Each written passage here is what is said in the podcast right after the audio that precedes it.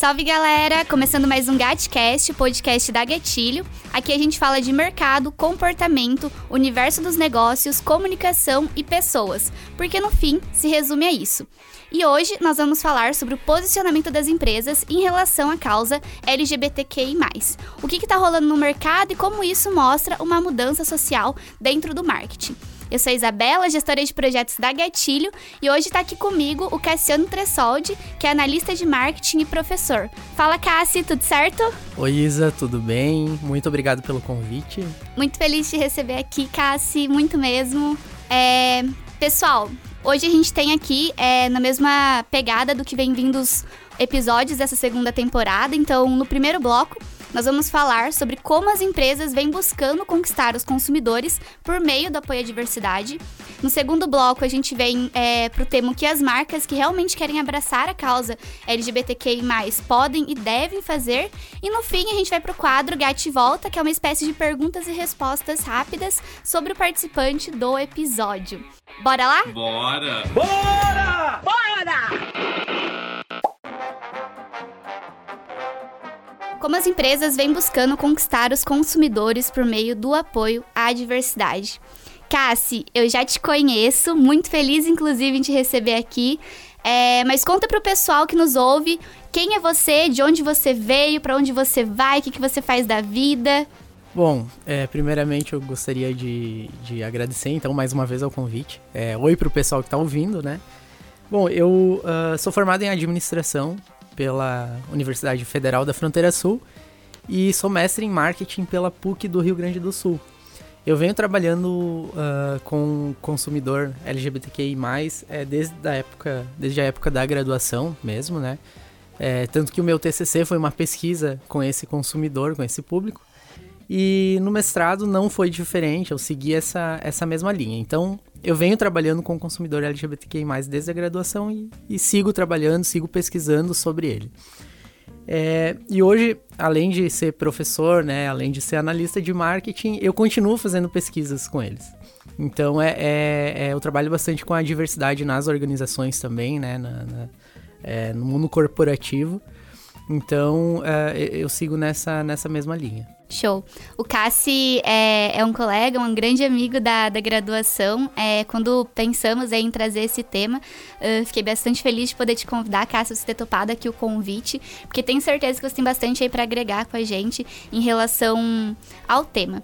Mas aí, dando início já à nossa conversa, né, trazendo aí já os primeiros pontos desse primeiro bloco, é, Cássia, a gente sabe aí que dentro dos, dos estudos e das práticas de apoio à diversidade dentro do mercado, elas são relativamente novas, né? É uma coisa que, que tá surgindo agora.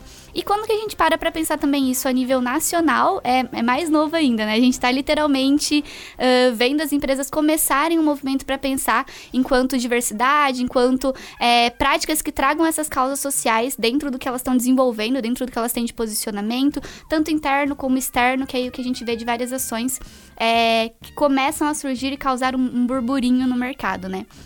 Só que a gente também é, sabe que nessas iniciativas, a gente olhando para esse âmbito nacional, é, nem sempre elas são vistas com bons olhos, nem sempre elas, na verdade, são feitas da forma correta, né? Na verdade, elas é, acabam pegando carona em, algum, em alguns pontos.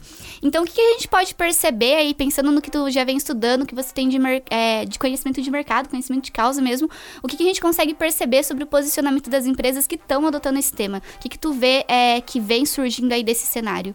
Isa, então, é, a gente não tem como conversar sobre o tema sem puxar um histórico, assim, do, da luta LGBTQI+. É, hoje a gente sabe que teve todo um movimento, né, por parte desse consumidor, desse público, né, eu vou tratar como, como público desse grupo, é, para ser aceito na sociedade, né. Então essa luta vem de muitos anos atrás, é, desde quando eles, nós no caso, né, éramos mais marginalizados. Então essa luta ela, ela provocou muitas mudanças em como a sociedade enxerga esse consumidor, esse público, né? E hoje as empresas elas estão sim de olho nesse público por conta da capacidade de, de, é, de poder financeiro que esse público tem. Então as empresas estão se movimentando e muitas por mimetismo, por oportunismo, né? Alguma dessas dessas questões elas acabam pegando carona mas elas acabam fazendo errado, né? A gente vê muita empresa sendo cancelada, muita empresa é, é... Sim, meu Deus, as empresas elas, elas fazem isso querendo copiar uma moda, né? Porque elas acreditam, algumas marcas, né, acreditam que seja uma moda e acabam tomando tiro no pé, no próprio pé, assim. Elas acabam sendo canceladas, se envolvendo em polêmicas, né? E tem toda, principalmente agora, né? Nessa, nessa época é, política, econômica que a gente está, é, tem muita polarização. E essa polarização acaba reforçando ainda mais o, o, preconceito existente, né? Os cancelamentos. Então é uma confusão total, né? Então as empresas que elas precisam, elas olham para esse consumidor, elas têm que tomar um certo cuidado, né?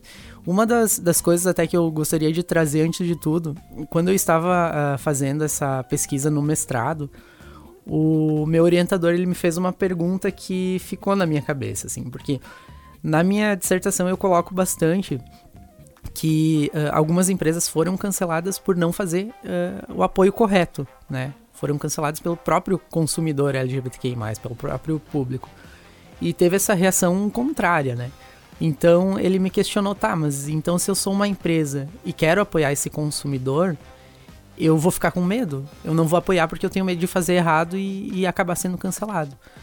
Falei, Pois é, é um, é um problema, só que a empresa que quer apoiar, ela precisa querer apoiar mesmo, né? Se ela quer apoiar e ela for, ela tiver as ferramentas necessárias, ela não vai errar.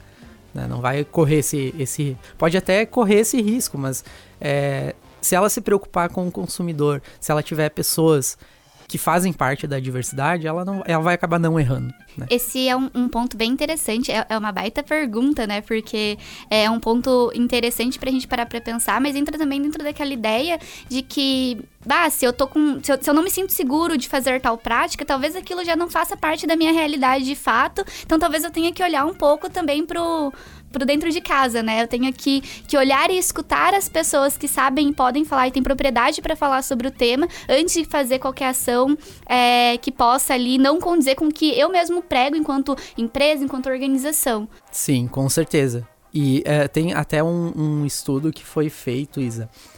Eu não vou lembrar a, a, o nome do autor no momento, mas esse estudo eles, uh, ele foi feito alguns anos atrás, acho que foi em 2004 e eles uh, pesquisaram, né, pessoas que fazem parte da comunidade, pesquisaram gays e, lésbicas, para entender se uh, colocar a cor do, do arco-íris na marca, na propaganda, fazia algum efeito para o consumidor.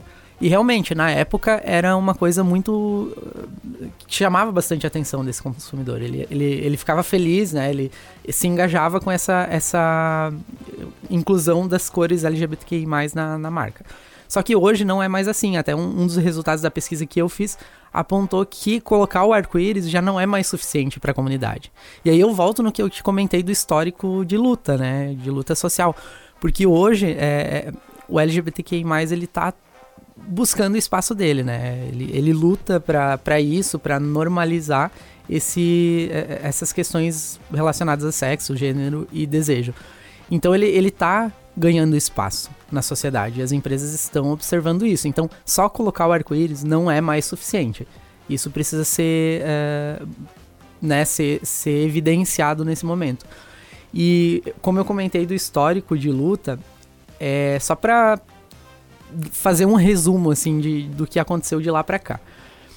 As, a, a sociedade como um todo, ela vê o LGBTQI+, como uh, com um olhar de preconceito, assim, no, no, geral, né? Não são todas as pessoas, obviamente, mas isso existe, é estrutural. Porque uh, a gente tem algumas grandes. Uh, me, me, fugiu a palavra agora. Marcos, talvez? Não, é, algumas grandes. É, não são organizações, mas, é, por exemplo, a igreja, né? A, a, própria política, tudo isso acaba gerando, né? Criando essa, esse preconceito enraizado, estrutural.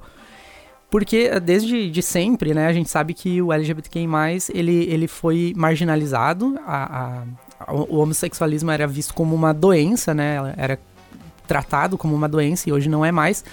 É, e, e, antigamente, o que, que acontece? As empresas, elas precisam de mão de obra né, para o trabalho. E como as famílias uh, formadas por LGBTQI+, não, não, obviamente não, não têm reprodução, né, não conseguem reproduzir uh, biologicamente falando, é, isso é uma falha, entre aspas, né? Porque uh, as pessoas não se reproduzem, não tem pessoas para trabalhar, né? Basicamente, resumidamente é assim. Então, a, a, isso sempre foi marcado como um, um problema, um preconceito pela sociedade. Né? Tanto a Igreja Católica com aquela é, função, não só a católica, mas a Igreja como um todo, a religião como um, um todo, uh, com a ideia de que a família ela precisa ser formada por pai, a mãe e o filho, né? Tem que ter a questão da reprodução para gerar descendentes, enfim. Uh, esse consumidor, esse tipo de família, normalmente não tem essa, essa mesma linha de raciocínio, né? essa mesma ideia, esses, esses mesmos valores. E isso acaba, acabava sendo um, um problema né, para esses grandes órgãos, digamos assim. Me, me fugiu a palavra agora. Mas o que eu quero dizer com isso é que hoje o preconceito estrutural que a gente tem vem desde lá. Né? Hoje ainda se fala é, é, a questão da família, que dois, uh, duas pessoas do mesmo gênero não reproduzem e todo esse discurso uh, que está fadado ao fracasso, né? A gente luta para que isso seja desconstruído. E quando a gente entra na, na questão da empresa, da organização, a gente precisa pensar que as pessoas que trabalham lá, que são parte do LGBTQI+, é, é, passaram por isso, né? Tem todo esse histórico de luta, tem toda essa, essa função de, de correr atrás de, de um espaço dentro da sociedade. Todo um contexto social, né? Sim, com certeza. Isso não pode ser desconsiderado. Uhum. Então, se a empresa ela, ela tem intenção de apoiar o consumidor LGBTQI+, ela precisa entender essa história. Ela precisa observar. Então é que lá na minha dissertação eu, eu trago muito disso, né? Eu, eu, eu uso a, a Butler como, como teoria para construir a dissertação, porque é muito isso, é tentar desconstruir toda essa, essa ideia de família, de homem e mulher, que uh, Deus criou o homem e a mulher, não criou dois homens, né? Uhum. Para reprodução e tudo mais.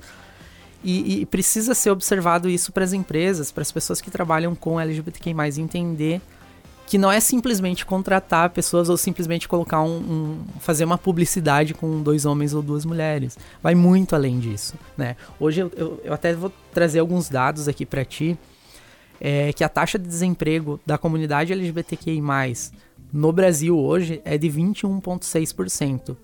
E na população em geral é de 12,2%. Então, quem é parte da comunidade possivelmente, provavelmente por sofrer preconceito, é, é, por não ter aquela. A... Abertura. Exato, é, uhum. é, não ter essa abertura para trabalhar as pessoas trans, por exemplo. É complicado, né, para as pessoas trans, porque o preconceito é muito mais visto, muito mais é, é, rígido nesse sentido, uhum. porque as pessoas trans elas não são, não estão representando o masculino ou o feminino como ela nasceu, de acordo com o, o, o, o sexo biológico dela, né? Então isso reforça ainda mais o preconceito que as, as, a sociedade tem sobre elas. E elas têm muito mais. É, é, elas são muito mais marginalizadas no mundo do trabalho. Né? Uhum. E tanto nas propagandas também a gente quase não vê, né? Sim. E pensando nessa linha, Cassi, do que você falou, é, não sei se você tem. Uh consegue trazer essa percepção pra gente, mas você vê que, é, pensando nesse nível é, Brasil, nível nacional mesmo, a gente tá atrasado em relação a isso, pensando no que a gente tem de práticas fora, pensando no que é, já vem acontecendo de movimento no mercado? Com certeza, estamos. Na verdade, quando a gente observa as propagandas, né, as empresas que se aventuram, entre aspas, nesse, nesse mundo de, de né, LGBTQI+, no, no, com foco nesse consumidor, a gente percebe que as tentativas são sutis. Elas tentam, mas com um pezinho atrás, elas tentam, mas se, se, se algum, né, se, se gera uma repercussão negativa, elas essa, voltam atrás, elas voltam as, atrás uhum. elas tentam é, é, colocar uma, algumas aspas na propaganda. Então hoje o LGBTQI+, ele ainda não é representado como deveria nas propagandas, né? O que que tu vê quando tu vê uma propaganda assim, normalmente? Duas mulheres. Uhum. Pra sociedade é, é, é, entre aspas, menos feio ver duas mulheres de mãos dadas do que dois homens, né? Ou tu vê uh, dois homens, mas aqueles dois homens padrões. A gente tem que sair um pouquinho disso também. É importante trazer o, o conceito da interseccionalidade nesse momento, né? Porque a sociedade ela tá mais acostumada a ver dois homens é, brancos, né, que tem trejeitos masculinos, né, que condiz ali com, com o, o gênero que ele se identifica, porém uh, se esquece, não se esquece, mas se banaliza as outras formas, né, de representação. Então, isso faz falta. Isso é um, é um, é uma coisa, inclusive, que foi falado pelos meus entrevistados, foi reforçado por eles, é essa falta de representatividade, né? E quando são dois homens, é, no máximo de mãos dadas, ou trocando um carinho assim no, no rosto, né? Não, tem, não existe um, um beijo, um, coisa que é comum a gente ver, né? Quando se trata do, do heterossexual Sim. nas propagandas. E, e Cassi, pensando nisso, é, dentro do que você estuda, do que você vive de mercado, do que você também coletou é, dentro da tua pesquisa com, com os entrevistados, o que, que as empresas que vêm fazendo é, é boas práticas é, podem fazer uh, para não pegar e surfar essa onda? Então, o que, que a gente tem de boas práticas dentro do mercado que não é a gente só pegar, ah, é uma moda e a gente vai seguir essa moda ali e entendem mesmo de fato é, essa é, toda essa complexidade, todo esse histórico que tem por trás. Hoje, quando as empresas elas querem é, apoiar esse consumidor, elas precisam observar algumas questões, porque antiga, antigamente não, mas alguns anos atrás, como eu comentei no, no estudo que foi feito antes, colocar as cores do arco-íris já era muito bom. Né? A Natura, o Boticário, Uh, eles se envolveram, foram uh, os que, que tiveram a atitude de colocar uma propaganda mais orientada a esse consumidor, eu acredito que foi um, um, grande passo, porém não é mais suficiente hoje só fazer isso, né? Porque uh, se a gente for ver o histórico desse consumidor, por ser marginalizado, ele, ele apesar de, de ter um, um grande poder de, de compra, né? Movimenta bastante dinheiro, é um consumidor marginalizado. E ele precisa ser inserido em todo, todo o ciclo de consumo. Não adianta a gente só inserir na propaganda, entende? Então, quando a gente pensa, a empresa ela precisa primeiro olhar para dentro. Ela, ela, é, o grande erro, eu vejo hoje que o grande erro é começar de fora, é começar da propaganda para fora. Então, hoje elas precisam olhar para dentro antes de tudo, né? Olhar para a contratação. A, empresa contrata mesmo pessoas assim, tem programas de contratação e mesmo que tenha é, dá chance para esse consumidor é, subir hierarquicamente ali no, nos cargos, né, ocupar um cargo de, de melhor salário, um cargo de chefia, de gerência. Então tem, tem tudo isso por trás, né?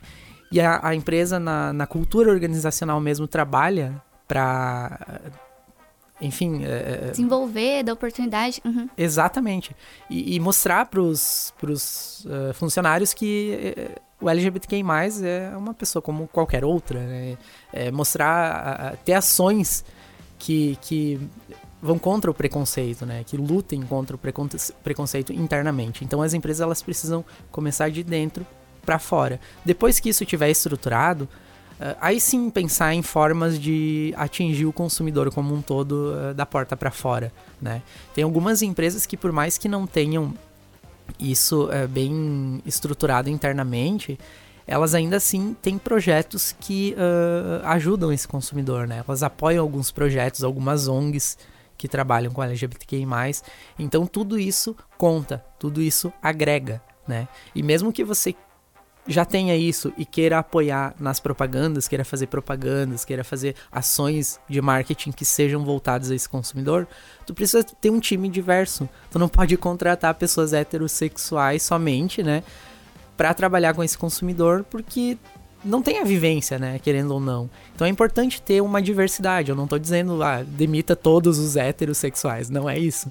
Mas é contratar essas pessoas que têm um olhar diferente também, né? É, é escutar o outro, né? Tem um episódio da primeira temporada que a gente fala um pouco sobre é, essa questão das mulheres dentro do mercado de trabalho. E a gente coloca justamente esse ponto. Como que a gente vai colocar, por exemplo, é, todo um departamento para pensar uma campanha específica direcionada para o público feminino, sendo que dentro da equipe, sei lá, é, não é aberto espaço para isso. Então, nisso a gente começa a pensar né, nessas, é, nesses pontos sociais que a gente tem dentro das organizações de diversidade, de abertura, de escuta, é, da gente realmente estar disposto a escutar e aprender com, com a todo conglomerado né, que a gente tem enquanto é, pessoas diversas, pessoas que vêm de vivências diferentes, para fazer com que as coisas funcionem como um todo, né? Sim, com certeza. Isso não é só para o consumidor LGBTQI+, é para qualquer tipo de, de, diversidade, né? A gente, para fazer campanhas voltadas a esse consumidor, tem que ter pelo menos algumas pessoas que façam parte desse público, né? Que tenham essa vivência. Isso é muito importante. Começa...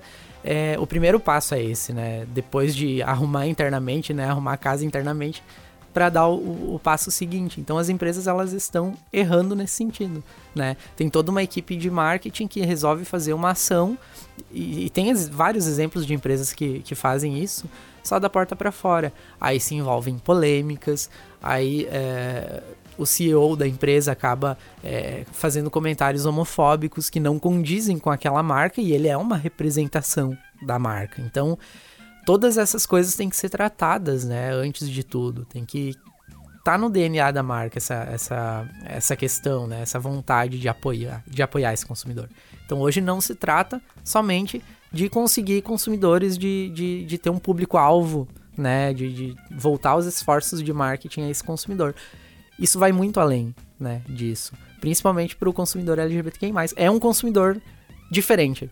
Não dá para tratar como um consumidor né, comum, como um consumidor heterossexual ou com um recorte mais é, normatizado na sociedade, porque é, é, um consumidor que teve toda uma luta por trás disso, né? Que, que não tem como dissociar o Cassiano gay do Cassiano analista de marketing, por exemplo. Eu sou analista de marketing, mas antes de tudo eu sou gay lá dentro. Né? Não, não tem, é, eu não tenho como uh, separar isso do meu trabalho. Muitas vezes a gente ouve falar as pessoas falando, não, até tudo bem ser gay, mas é, entre quatro paredes. Poxa, eu não sou gay entre quatro paredes, eu sou gay o dia inteiro, eu sou gay 24 horas, não tem como separar. Né? Então, as pessoas elas têm que começar a, a, parar de pensar dessa forma também. Isso reflete nas propagandas, nas ações de marketing, porque as empresas elas colocam algumas, né, que tentam, elas acabam colocando esses gays padrão, entre aspas, né, que, que, que eu chamo, os gays brancos, classe média, felizes, que trocam um, um carinho ali, um tapinha nas costas, e era isso. Né? E esquece toda uma, uma luta que tem por trás. Sim. É, dentro desse ponto, a gente pode pensar, então, que é para as empresas que vêm buscando conquistar esse posicionamento, o quanto que é importante a gente arrumar a casa, né? Antes da gente ir pro porta para fora, antes da gente querer é, levantar bandeiras que não condizem com o nosso posicionamento. Tem vários é, episódios do, da primeira temporada, voltem aí, escutem a primeira temporada, é, que a gente traz pontos que falam sobre isso, sobre ajeitar a casa, antes da gente trazer outras ações, antes, antes da gente pegar é, posicionamentos que não condizem com o que a gente realiza de ações de fato. Então, acho que dentro desse, é, desse primeiro bloco, que a gente pode tirar aí como é, como um ponto, né? Seria esse, é, essa questão, né? Como a gente é, olhar para dentro, escutar, estar disposto a escutar, né? Antes da gente ir para fora é, para surfar essa onda, para pegar é, carona numa causa que na verdade a gente não conhece, a gente não, não parou antes para analisar. Bom, Cassi, agora vamos entrando no segundo bloco, né? É, agora a gente vai falar um pouquinho sobre o que, que as marcas que realmente querem abraçar a causa LGBTQI+, podem e devem fazer, olhando aí um pouco para esses bons exemplos que a gente tem no mercado de, como a gente menciona no primeiro bloco, né? É, empresas que olharam para dentro, é, têm essa, esse posicionamento bem definido e foram para o mercado depois é, ativar esse posicionamento de uma forma é, positiva, de uma forma que realmente abraçava a causa e fazia ações concretas, né? E Cassi, pensando nesse ponto de autenticidade, né? Autenticidade desse posicionamento das empresas.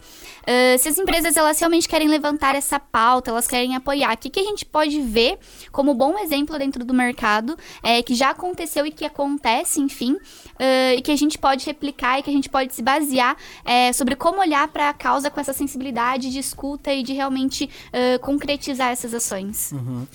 Então, assim, não tem um manual, tá? Não, não existe uma, uma um manualzinho como apoiar o consumidor. Uhum. Mas o primeiro passo de todos, como a gente comentou no bloco anterior, é arrumar a casa. É ter essa, essa visão, né? Ter essa visão de que o, o LGBTQI+, ele precisa estar dentro da organização.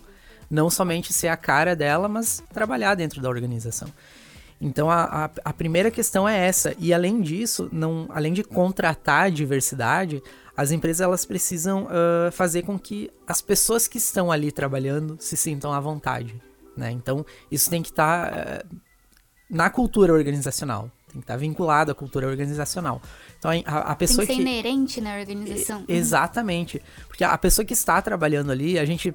É, eu até trago o meu exemplo de algumas narrativas das pessoas que eu entrevistei que tiveram uh, problemas uh, em se desenvolver no sentido de trabalho, de, do, do profissional. Porque elas sempre foram tão. Uh, né, tiveram uma, uma pressão para restringir a, a quem elas eram por ser LGBTQI, que elas acabaram uh, levando isso para a vida. Isso é um, é um marco para a pessoa, é uma, é uma coisa que, que fica marcada bastante. Porque imagina, você criança, você tem trejeitos diferentes, você já começa a ser reprimido por isso. Uhum. Ah, você não pode agir dessa forma, você não pode fazer isso, você não pode, uh, sei lá, pular corda porque é coisa de menina. Todas essas questões acabam moldando o jeito de ser da pessoa. E quando a pessoa ela vai para o mercado de trabalho, isso atrapalha. Ela, ela cuida todo o gesto que ela faz, ela cuida tudo que ela fala, como ela faz, como ela fala, para não uh, ser vista com, com um olho preconceituoso, né? Com essa, essa ideia mais, mais de preconceito, assim. E, tudo isso marca para a pessoa. Então, hoje, nas organizações, elas precisam, a, as empresas precisam internamente estar abertas para esse tipo de pessoa, né? Para essas pessoas. E, e para elas ser quem elas querem ser, sem nenhum preconceito, nenhuma discriminação por parte dos colegas de trabalho, por parte do, do superior, né? Então, tudo isso tem que ser pensado e precisa estar na cultura organizacional. Então, o primeiro passo para as empresas que querem apoiar é como a gente comentou antes, né? Arrumar a casa. É contratar pessoas assim, é ter programas é, é, de contratação, é, apoiar ações que são voltadas a esse consumidor, apoiar uh, ONGs que, né, que, que, que fazem é, trabalhos com o LGBTQI+. Então, uh, o, o, primeiro passo seria esse, né? E como exemplos, assim, é, a gente não tem um exemplo perfeito. Isso não existe, tá? É todo um processo de aprendizagem, né? Com certeza. A gente está uh, dando um passinho a mais a cada, cada ano, cada dia. Então, um exemplo que a gente pode trazer nesse sentido, que foi falado, inclusive, com as pessoas que eu entrevistei, né? é, elas citaram o Doritos. Uhum. O eu tinha pensado bem, bem nesse exemplo. É, elas, elas citaram a Doritos porque uh, tem ações pró-LGBTQI+, ações de, de, de marketing, mas uh, todas as ações para angariar fundos, para apoiar ONGs, para apoiar esses lugares que, que têm trabalho com LGBTQI+. Isso já é uma coisa positiva, né? Isso já é um, um, um ponto positivo. É, então, antes de, de fazer a propaganda, eles apoiam, eles uh, buscam verbas para apoiar ONGs, para apoiar essas, esses lugares que trabalham com LGBTQI+. Isso é, é, é um dos exemplos, assim.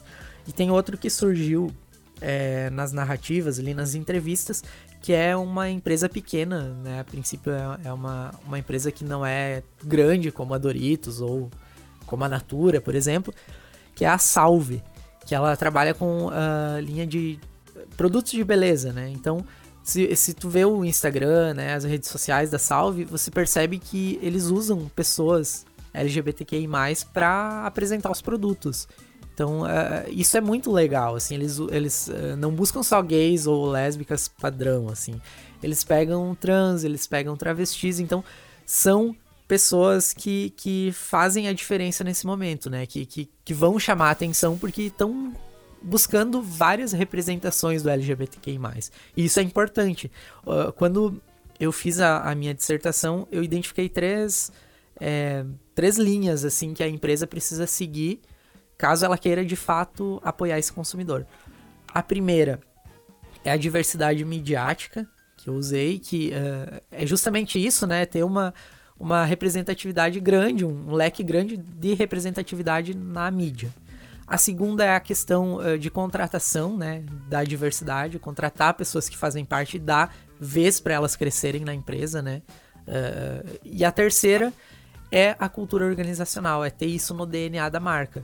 Então, quando eu falo ter no DNA da marca, é ter ações internas que uh, apoiem esse consumidor e que visam diminuir o preconceito e a discriminação existente e trazer informação para os funcionários. Porque assim, não adianta eu contratar pessoas se os meus funcionários, que não são LGBTQI, não estão preparados para receber essas pessoas. Né? Ou, ou, vai acabar existindo uma discriminação interna, né? Isso tem que ser desconstruído. E as empresas precisam pensar nisso. É todo um movimento mas é um movimento necessário. Né? É uma coisa que precisa ser feita. As empresas elas precisam estar preparadas para isso. Então hoje, hoje não, não adianta, não basta, não, não é suficiente a gente só colocar o arco-íris na marca. Isso uhum. não funciona mais. E Cassi, uma pergunta é, para ti, que talvez, eu não sei se talvez os teus é, entrevistados durante a pesquisa, enfim, mas tu com certeza tem causa para falar sobre isso. É, quando as empresas elas uh, mandam mal nas ações, quando elas não é, conseguem de fato fazer com que aquilo seja interpretado da forma como talvez como eles tivessem intenção ou realmente não, não pararam para escutar da melhor forma as pessoas que tinham causa para falar daquilo. Você é, vê que tem bons exemplos no mercado de empresas que corrigiram é, esses erros, que olharam e falaram, bah, a gente errou é, realmente e a gente está disposto a aprender com isso. Uh, tu consegue pensar em, em, em, em, causas que realmente conseguiram fazer é, esse movimento?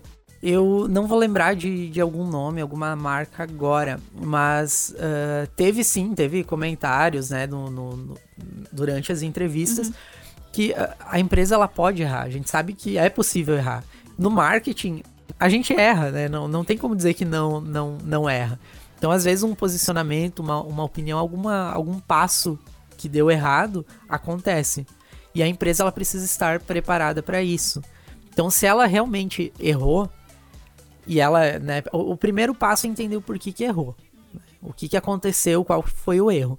Quando a gente tem é, pessoas uh, que fazem parte da diversidade trabalhando internamente, é mais difícil disso acontecer. Por isso a importância também de começar de dentro para fora, né? Mas se a empresa errou, ela tem que ser o mais é, humilde, a mais humilde, humilde, humilde possível para reconhecer o erro e correr atrás do, do prejuízo, né? Tentar resolver, tentar entender o que aconteceu é, então, cada caso tem que ser tratado de uma forma específica, né? Se a empresa ela tem todo, todo um, um trabalho em cima disso, se ela tem isso é, bem claro no DNA da marca, se ela errar, ela não vai ser cancelada, ela dificilmente vai ser rechaçada nas redes sociais, porque uh, a gente sabe que erros acontecem, né? Então, ela tendo uma equipe uh, diversa, tendo uh, uma representatividade, apoiando de fato esse consumidor, ela vai entender no que errou e ela vai conseguir dar a volta. Isso é, é um fato. Teve até um exemplo é, na dissertação, eu não vou lembrar o, o, nome da marca no momento, mas que aconteceu isso, né? Que a marca, ainda que, que tenha errado, ela buscou entender o que errou e, e consertar isso, né? Tentar, tentar ajustar para não errar de novo. Ela não simplesmente mudou o posicionamento como muitas fazem, né? Tem, tem marcas que acabam errando, a, as pessoas caem em cima. Teve até um exemplo, eu não vou lembrar o nome da marca também, mas que teve todo um burburinho por parte da. Da comunidade? Isso, Sim. da comunidade uhum. religiosa, principalmente. Uhum. Né? Por conta dessa questão da família e tudo mais, que acabaram indo nas redes sociais e caindo em cima, e a empresa, ela, opa, deu um passinho para trás. Ela não sustentou o argumento de diversidade. Isso não é legal porque ela tá, tá sendo mal, vi, mal, mal, vista pela comunidade religiosa e pela comunidade LGBTQI+, também, porque né, não sustentou esse argumento. Então isso é um problema. Né? Então, se a empresa ela quer se posicionar, ela precisa se posicionar. Ela não pode ficar em cima do muro. Isso não existe mais. E aí isso entra bem naquela, naquela causa que tu falou sobre a gente é, ter uma equipe preparada, uma equipe que realmente esteja. É, é preparar a cultura mesmo da empresa para que ela esteja é, imersa dentro disso e conseguir corrigir esses erros, né? Eu acho que isso é um ponto bem, bem interessante da gente levantar, porque é, lá no início do episódio a gente cita sobre, ah, não sei como fazer, então fico com o um pezinho atrás e não apoio, e aí não faço nada, e eu fico em cima do muro, né? Então. É, a gente estar disposto a aprender a escutar traz um pouco disso, traz um pouco dessa percepção de que pode ser, podem ser que erros aconteçam. A gente sempre vai trabalhar para que isso é, seja o mínimo possível, né? Mas que a gente aí consiga é, olhar com com transparência, né, para a situação e, e, se ah, errei aqui, é como que eu posso corrigir, como que eu posso aprender e como que eu posso ensinar também os outros a não errarem como eu errei, né? É, é muito isso, assim. E hoje, quando uh, a gente pensa no LGBTQI+, é, é um público muito engajado. Então a empresa ela não pode ficar nessa, e vou apoiar, mas com cuidado. Morno, vou... né? É, não, não dá mais. Não dá mais porque esse consumidor já apanhou bastante, assim. É, esse público já historicamente é marginalizado, então a, a gente não, não, não quer mais isso, né? A gente quer realmente ser visto, ser lembrado é, em todas as esferas, não só ali na propaganda, na, né, no momento de mostrar um produto e de vender um produto, né? É, Cassi, então o que, que a gente pode tirar aí como lição dentro da. Como lição, aprendizado, né? Tipo, ponto de discussão é, dentro desse, desse tópico que a gente trouxe hoje pro, pro episódio, pro, é, para esses dois blocos de discussão. A gente é, consegue entender e deixar muito claro que o posicionamento da empresa, vamos olhar para dentro de casa e arrumar nossa casinha, né? Antes da gente ir para o mercado, de fato, apoiar ou levantar bandeiras que não condizem com, com a nossa realidade. E aí, o que, que a gente consegue mais? O que, que tu pode finalizar em relação a, a esse ponto como é, boa lição, boa prática para a gente levar para o mercado quando a gente for parar para pensar nesse posicionamento e nessa ativação ali no mercado, né? Uhum. É, então, a, só para a gente finalizar, então, a comunidade LGBTQI+, ela é crítica a essas ações de apoio. Então, nós nos tornamos críticos com o tempo, é, com essas... É, entendendo que as empresas muitas vezes estão se aproveitando, né? Então, são críticos, mas isso uh, não é um pretexto para deixar de apoiar a causa, bem pelo contrário, né? Então, uh, os, uh, para os consumidores que são consumidores LGBTQI+, as empresas elas podem ser atuantes para uma mudança social. Elas podem ser uh, uma chave para a mudança social. Então, eu, eu, uso até esse termo catalisadoras da mudança social. Porque elas conseguem através dessas questões. Né? Então, uh, a primeira coisa que as empresas precisam fazer é ter um diálogo com a com comunidade, né? É, então, conversar, ter isso internamente, né? Contratar pessoas que são, que fazem parte da diversidade, para ter esse diálogo para conseguir dar um passo maior. Então, eu uhum. acho que o, a essência é isso. O primeiro passo é estar no DNA da marca, né? E, ter isso dentro da organização. Eu acho que para concluir, assim, é, seria isso é, a gente ter essa, essa clareza, essa, esse posicionamento de que é, as, as, organizações elas possuem um papel importante dentro da, da pauta, elas possuem um papel importante de abertura, de diálogo, de trazer essa representatividade, de trazer essa visibilidade. E estar aberto a isso, é entender esse papel. Adorei esse, essa questão que você trouxe do catalisador de mudanças sociais, entender que a gente tem esse papel dentro das organizações e que depende da gente trazer essa pauta, essa visibilidade, é, para que ela seja vista com com outros olhos e a gente tentar aí. É, dar espaço para toda essa história, todo esse pretexto que você trouxe enquanto histórico da, da causa é, é extremamente importante. Muito obrigada, Cassi, pelos pontos que você trouxe aí dessa, é, desses dois blocos. A gente entra agora, estamos indo para o último bloco, nosso é, Gat Volta, é, para a gente aí encerrar e, e concluir essa, esse assunto, essa pauta que a gente trouxe.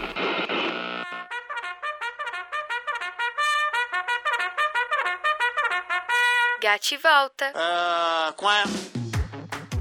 Bom, vamos lá então para o nosso último bloco aqui, a gente trazer o Gat Volta. É, só explicando para vocês, né, o Gat Volta, ele são aquelas perguntas que a gente faz aqui pro convidado, no caso pro Cassi. É, bem bate volta mesmo, Cassi, vou fazer uma pergunta e você me responde rápido, primeira coisa que vier aí na, na cabeça. Uh, perguntas secas com respostas rápidas. Beleza? Bora, Cassi? Tá bom, vamos lá. Show. Cassi, Apple ou Android? Apple. Santa Catarina ou Rio Grande do Sul? Santa Catarina. Ah, ufa. já sofreu algum, algum tipo de discriminação no mercado? Já, já sim. Qual é o projeto que você mais se orgulha de ter participado? Meu Deus, eu acho que é a minha dissertação. É meu, meu xodozinho. Um filho, né, pra cuidar. Qual que é a sua maior conquista da vida? O mestrado. Que você não manda bem fazendo? Nossa, meu Deus, acho nada. Fala com tranquilidade. Uh. Você já discutiu com algum chefe por, por treta de relacionamento, de posicionamento? Não, mas devia. Pior trampo que você já teve foi onde? Ah, não posso falar. Já pensou em trocar de profissão, Cassi? Muitas vezes. é isso, pessoal. Muito obrigada, Cassi. Muito feliz de te receber aqui hoje. É muito bom a gente estar tá gravando o GetCast com pessoas que a gente admira, que a gente gosta muito. Então, obrigada aí por, por ter aceitado, né, Cassi, por ter é, topado gravar com a gente. Isa, eu que agradeço. É, eu gostaria de, de agradecer muito mesmo, porque esse é um espaço muito importante para mim e para a comunidade como um todo para trazer esse ponto de vista, né, para trazer essas pesquisas, para, é, enfim, apresentar isso para mais pessoas, né? E essa é uma ferramenta ótima. Então, é, eu fico à disposição, caso queiram em outro momento falar comigo ou alguém que tenha interesse em conversar também, eu fico à disposição. E eu não sei se eu posso mandar beijo aqui. Fica à vontade. Posso? Conta aí também pra galera tuas redes sociais, como que a gente pode te encontrar por aí. Pois é, podem me encontrar no LinkedIn, Instagram, Facebook, é Cassiano Tressoldi. É só pesquisar lá, eu não lembro o arroba, né? Mas é, deve ser o único que vai aparecer. E eu quero mandar um beijo pra Andressa, né? Ela pediu um, um beijo aqui, eu vou mandar pra ela, não esqueci, né?